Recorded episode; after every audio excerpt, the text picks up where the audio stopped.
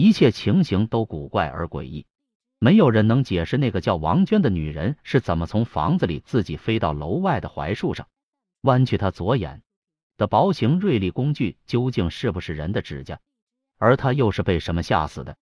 在回刑警队的车上，刑警老杨摸着他的光额头对大伙说：“真他妈奇怪，你们大家想想，那间很久没住人的二零三室里怎么没有一个蜘蛛网？”这个问题问的一车人不寒而栗。有的事情不能细想，因为越深究越让人觉得莫名的恐怖。莫非这世上真有什么灵异的东西存在？几个月后，又有怪事出现了。黄小杰是个学机电自动化的大二女生，在每天枯燥乏味的机械电子之外，她最喜欢的就是上网聊天了。在一个周末的下午，她的 QQ 上突然跳动着花落无声的名字。黄小杰想不起什么时候曾加过这个人，点开详细资料，上面只有这么几个字：这家伙很懒，只留下一只眼睛。怪异的语言立即吸引了黄小杰的好奇心。通过两个多小时的聊天，他了解到花落无声的可怜身世：父母双亡，一个妹妹也死去多年，他一个人游荡于昏暗的天地之间。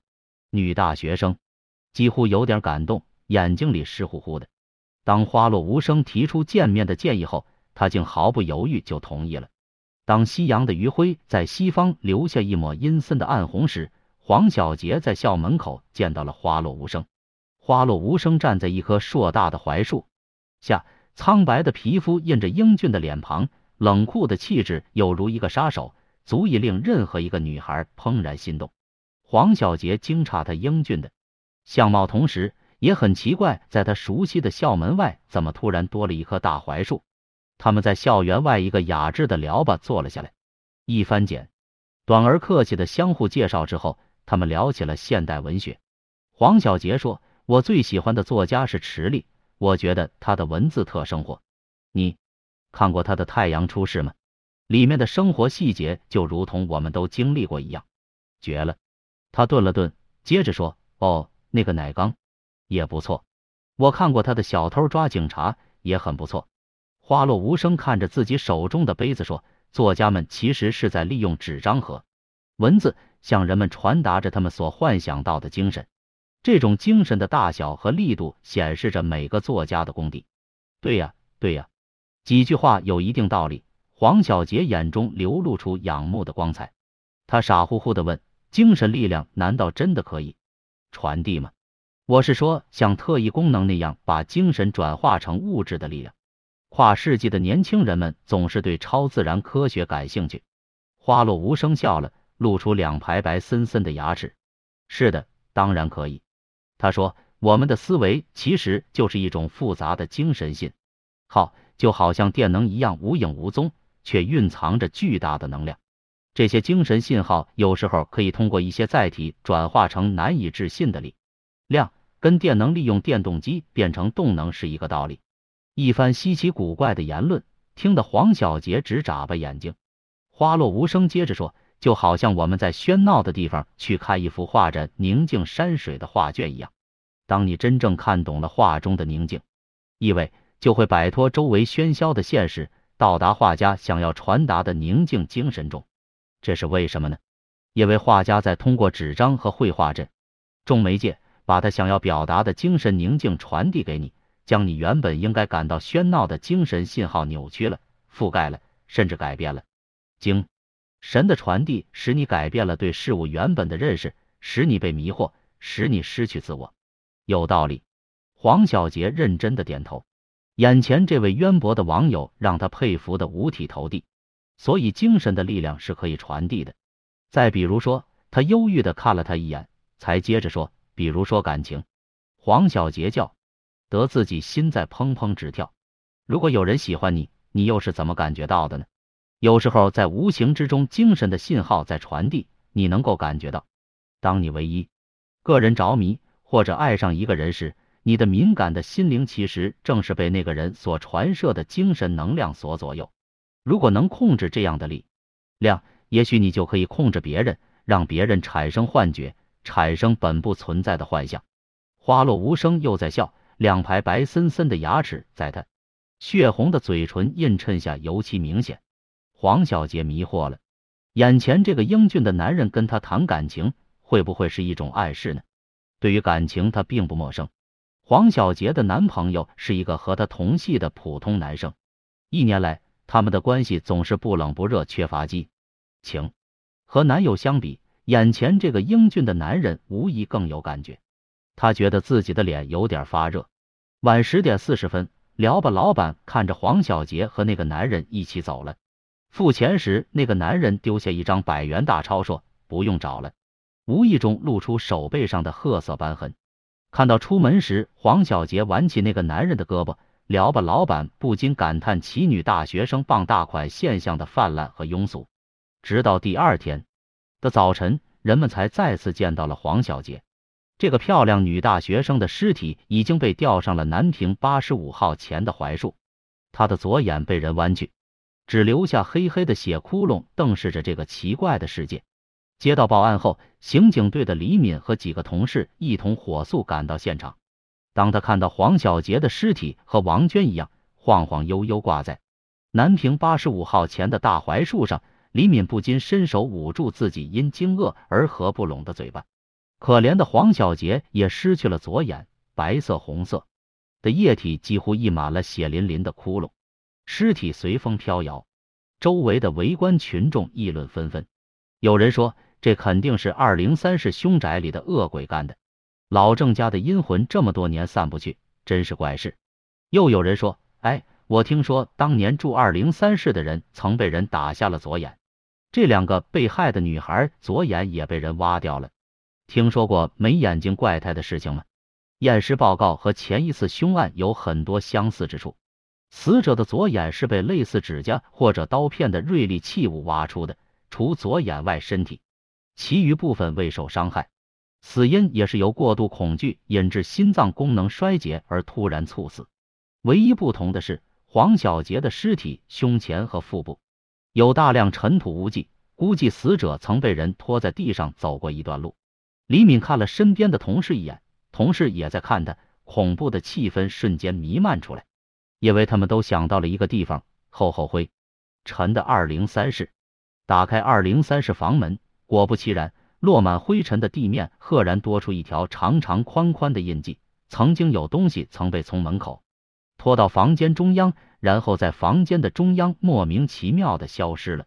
黄小杰身前的灰迹与二零三室地面的灰迹成分完全吻合，也就是说，黄小杰是趴着被人拖进二零三室的。至于他是怎么在屋内突然离开地面，怎么从屋内被挂到楼外的大槐树上？就不得而知了。刑侦队员们面面相窥。从上次王娟凶杀案到现在有三个多月，还没有找到什么线索，案子破不了，谁都觉得不是味道。同样的案件在这么短的时间内连续发生，又是同一地点、同一状况，而且是同样的无头无尾，让每个人都觉得憋着蛊惑。刑警老杨摸着自己发亮的额头说：“真他妈活见鬼！”看来这个月的奖金又泡汤了。李敏无奈的摇摇头。北窗外大槐树上的枝叶也在随风飘动。对于前后发生的相同案件，省厅予以了充分的重视。经有关领导指示，市总局抽调人力组织专案调查组，直接负责南平八十五号凶杀案。李敏很高兴被抽调到这个专案组，除了每天有三十多块的补助之外。参加工作后，第一次参与如此受省领导重视的大案要案的调查，让他也开心不已。很快，去黄小杰学校调查的同志带来了令人兴奋的结果。他们找到了在那个晚上最后看到黄小杰的聊吧老板。在市局刚腾出库房后建立的专案办公室里，聊吧老板详细讲述了最后见到黄小杰的情况。当时他和一个男的在一起。那男的大概二十来岁吧，穿的好像是件白色衬衣，灰蓝色长裤，看上去挺土的。长的吗？长得挺帅，大眼睛，白牙齿，红嘴唇，就是皮肤有点白，好像没有血色似的。他的牙齿很特别吗？负责做笔录的李敏禁不住问了一句，因为通常案件中很少有人对别人的牙齿这么注意。不是，不是，聊吧，老板连连摆手。他的牙齿没什么特别的地方，只是比较明显，尤其是在笑的时候，让我一眼就注意到了。嗯，对了，那个男的手上有块酒瓶盖大小的褐斑，这是一个很重要的线索。专案组的刑侦队员们立刻警觉起来。有人从法医那里拿来了各式各样的人体斑痕照片，让聊吧老板辨认。聊吧老板看了半天，才指着一张照片说：“啊，对了，就是这种样子的。”翻过照片背面，写着两个字“尸斑”。在座的每个人心里都不禁泛起一股寒意。聊吧老板垂头丧气的说：“这事情真晦气。这女孩出事那天，我收的钱里就有一张是冥币，难道活见鬼了？”究。竟有没有鬼，谁都不清楚。开了一晚上会，抽了一堆烟屁股后，专案组领导才最后决定在南平八十五号附近布点监控。除部分蹲点的同志外，其余同志继续追查手背上有褐斑的疑犯线索。很快，一个月又过去了，对疑犯线索的追查毫无结果，而对二零三室的监控也没有发现异常。南平八十五号的几家住户依旧平静生活着。有两口子拌嘴的，有上班迟到的，有早退上市场买菜的。二零三室依旧空空荡荡，没人进也没人出，平静使埋伏在四周的刑警们都疲惫不堪。但是九月十三日午夜，怪事还是发生了。刘强，男，二十三岁，是一个惯偷。他的作案手法非常简单，就是把事先印好的虚假宣传广告挨户塞到门缝里。第二天再来查看，凭借广告再与否来判断该住户的生活规律。如果有的住户广告几天都没人动过，那么他就可以大大方方的开门入室了。这一次，刘强把目标锁定在南平八十五号的二零三室。二零三室的广告一连几天都没人动过，从楼下看去，窗户里黑漆漆的，看不出有什么不妥。刘强暗自窃喜，他准备动手了。九月十三日晚十一点五十四分，负责监控二零三室的刑警发现有可疑人物走进南平八十五号。刘强敲了敲门，里面没有动静。直到确认室内没人时，他才从挎包里掏出撬门用的钢尺和钢丝。几乎在同一时间，埋伏在附近的刑警们已开驶向南平八十五号楼下悄悄集结。埋伏了一个多月，今天终于有人要进二零三室了。大家的心情都很兴奋。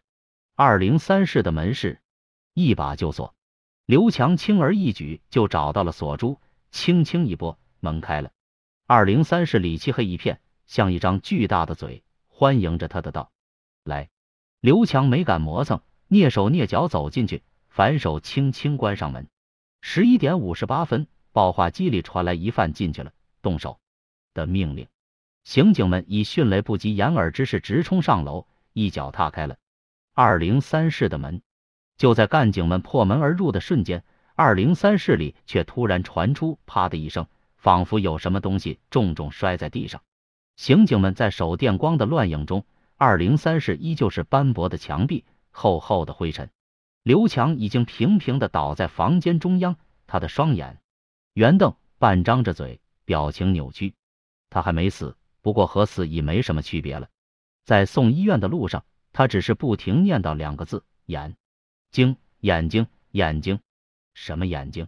刑警们面面相窥，阴郁的气息弥漫在每个人的心头。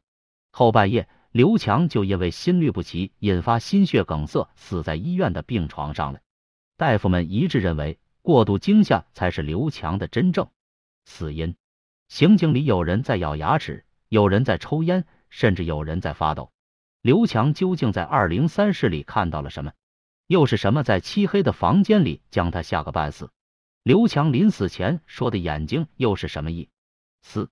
以及在刑警们冲进去时所听到啪一声又有什么古怪呢？一切的一切难以解释，而且发生的诡异而离奇。刘强就在人们的眼前被活活吓死，死的匪夷所思，是不是可以说？二零三是真的有冤魂。